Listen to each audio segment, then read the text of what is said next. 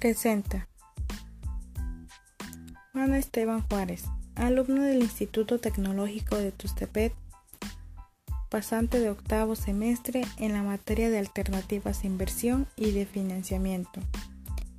El tema a tratar es el sistema financiero internacional y sus organismos. El sistema financiero es el conjunto de entidades que generan, recogen, administran y dirigen tanto el ahorro como la inversión en una unidad político-económica. Dentro de este, el mercado financiero es el conjunto de instituciones, mecanismos o lugares donde se encuentran la oferta y la demanda de los flujos financieros deficitarios y excedentarios, intercambiándose los instrumentos financieros y fijándose el precio.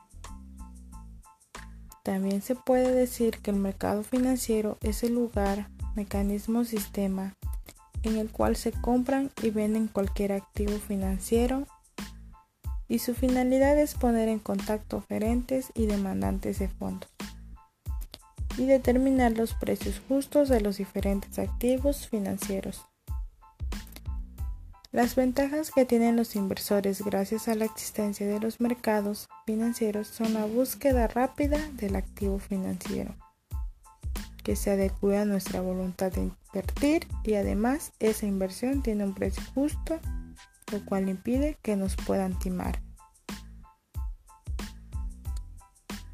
Para adentrarnos al tema es importante tener conocimiento sobre qué es el sistema financiero internacional, el sistema financiero internacional es el conjunto de instituciones públicas y privadas que proporcionan los medios de financiación a la economía internacional para el desarrollo de sus actividades. Estas instituciones realizan una función de intermediación entre las unidades de ahorro y las de gasto, movilizando los recursos de las primeras hacia las segundas con el fin de lograr una más eficiente utilización de los recursos. Como toda actividad comercial, el comercio internacional necesita de un buen sistema de financiamiento, aparte de los tradicionales créditos comerciales que otorga el sistema financiero internacional privado. El sistema económico internacional, surgido a partir del año 1945, cuando finaliza la guerra, se apoya básicamente en tres instituciones. La primera institución, el Fondo Monetario Internacional. La segunda institución, el Banco Internacional de Reconstrucción y Fomento, también conocido como Banco Mundial. La tercera institución es el Acuerdo de Aranceles y Comercio, también conocido como GATT. El Fondo Monetario Internacional tiene como objetivo principal evitar las crisis en los sistemas monetarios, alentando a los países a adoptar medidas de política económica bien fundadas.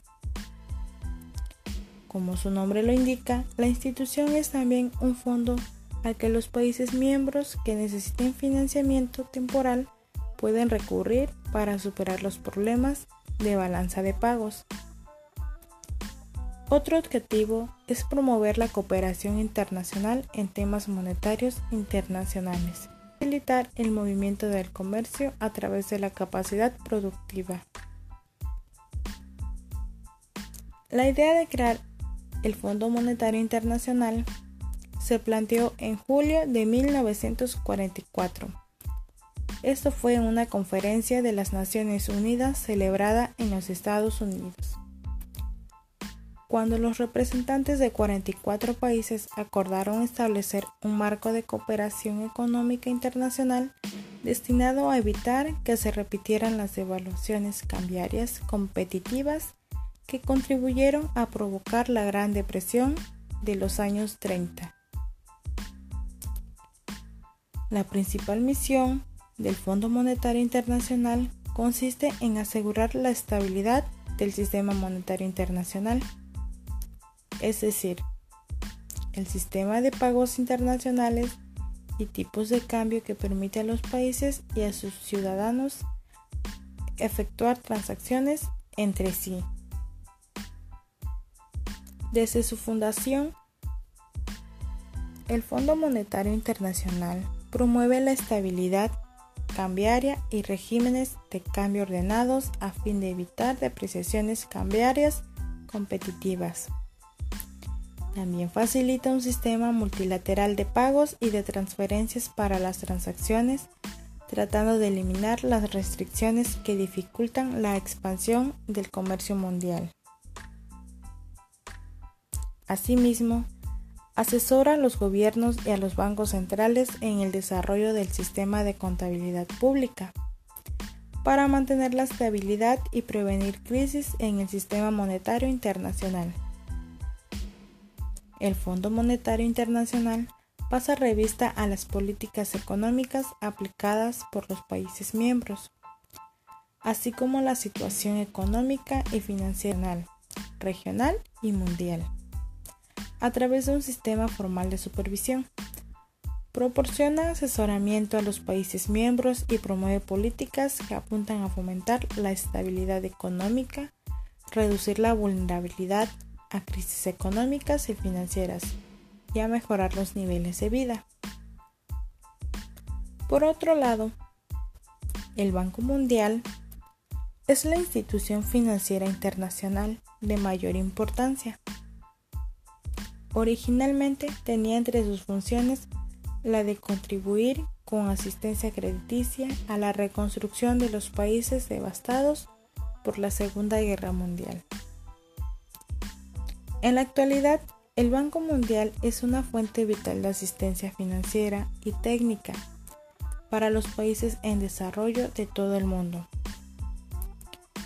No es un banco en el sentido corriente, pues esta organización internacional es propiedad de 185 países miembros y está integrada por instituciones de desarrollo singulares como por ejemplo el Banco Internacional de Reconstrucción y Fomento, que centra sus actividades en los países de ingreso mediano y los países pobres con capacidad crediticia. La Asociación Internacional de Fomento. Esta asociación ayuda a los países más pobres del mundo.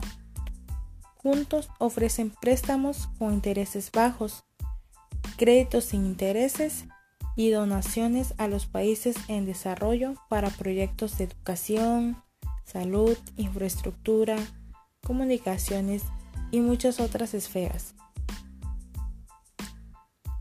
La Corporación Financiera Internacional, Organismo Multilateral de Garantía de Inversiones, Centro Internacional de Arreglo de Diferencias Relativas a Inversiones. Estos son algunos miembros que integran el Banco Mundial. Cada institución tiene una función diferente, pero fundamental, para alcanzar la misión de reducir la pobreza en el mundo y mejorar los niveles de vida de la gente. El Banco Europeo de Inversiones es la institución de financiación a largo plazo de la Unión Europea. Su brazo financiero y como tal tiene una triple naturaleza, como institución financiera, como banco público y como institución comunitaria. Esta institución nació en 1958 como consecuencia del Tratado de Roma buscando la financiación de inversiones favorables al crecimiento y desarrollo de la Unión Europea. Su organización se basa en varios espacios estructurales, el Consejo de Gobernadores, el Consejo de Administración, el Comité de Dirección y el Comité de Auditoría. Actualmente, su sede se encuentra en Luxemburgo. Pero, ¿cuáles son los objetivos que le persigue el Banco Europeo de Inversiones? Gran parte del volumen de inversión que el Banco Europeo de Inversiones desarrolla tiene lugar en zonas europeas con menor nivel de desarrollo. De esta manera, se persigue la modernización de diferentes sectores económicos, de infraestructuras o de sentido ecológico en dichos países. No obstante, dentro del trabajo del Banco Europeo de Inversiones también se promueve la cooperación al desarrollo en lugares ajenos a la Unión Europea, con casi un 15% de la inversión total dedicada a esta tarea. El Banco Europeo de Inversiones, principalmente la cohesión a nivel plurinacional y estimulando la mejora de las condiciones de las pymes, el desarrollo sostenible y la innovación. Entonces, ¿cómo funcionan los préstamos del Banco Europeo de Inversiones? Habitualmente, esta organización otorga préstamos a largo plazo, los cuales en ningún momento alcanzan el 50% del coste total del proyecto en cuestión en el que participan. Es decir, no se trata de subvenciones, sin embargo, al tratarse de una institución sin ánimo de lucro, los intereses con los que concede dichos préstamos son normalmente bajos. Por otro lado, la manera en que se realizan estos préstamos pueden ser directa, en casos de más de 25 millones de euros, o indirecta, en caso de préstamos de menor cantidad, y con la colaboración de entidades financieras. Para poder optar a esta financiación es necesario que el proyecto en cuestión contribuya a objetivos marcados por la UE, que tengan una viabilidad económica clara y demostrable y que no tengan un impacto negativo destacable para la sociedad o el medio ambiente. Para finalizar, puedo decir que el buen funcionamiento del sistema financiero es fundamental para el crecimiento de la economía de un país, ya que es el medio que permite la asignación eficiente de capital al poner en contacto el ahorro y la inversión. El proceso de globalización ha obligado al sistema financiero mexicano a buscar un sistema bancario y bursátil dinámico y competitivo. Sin embargo, el rezago funcional es notable cuando se comparan con los países desarrollados en lo que ha restringido el sector financiero y ha permitido e incentivado la fuga de capitales al extranjero.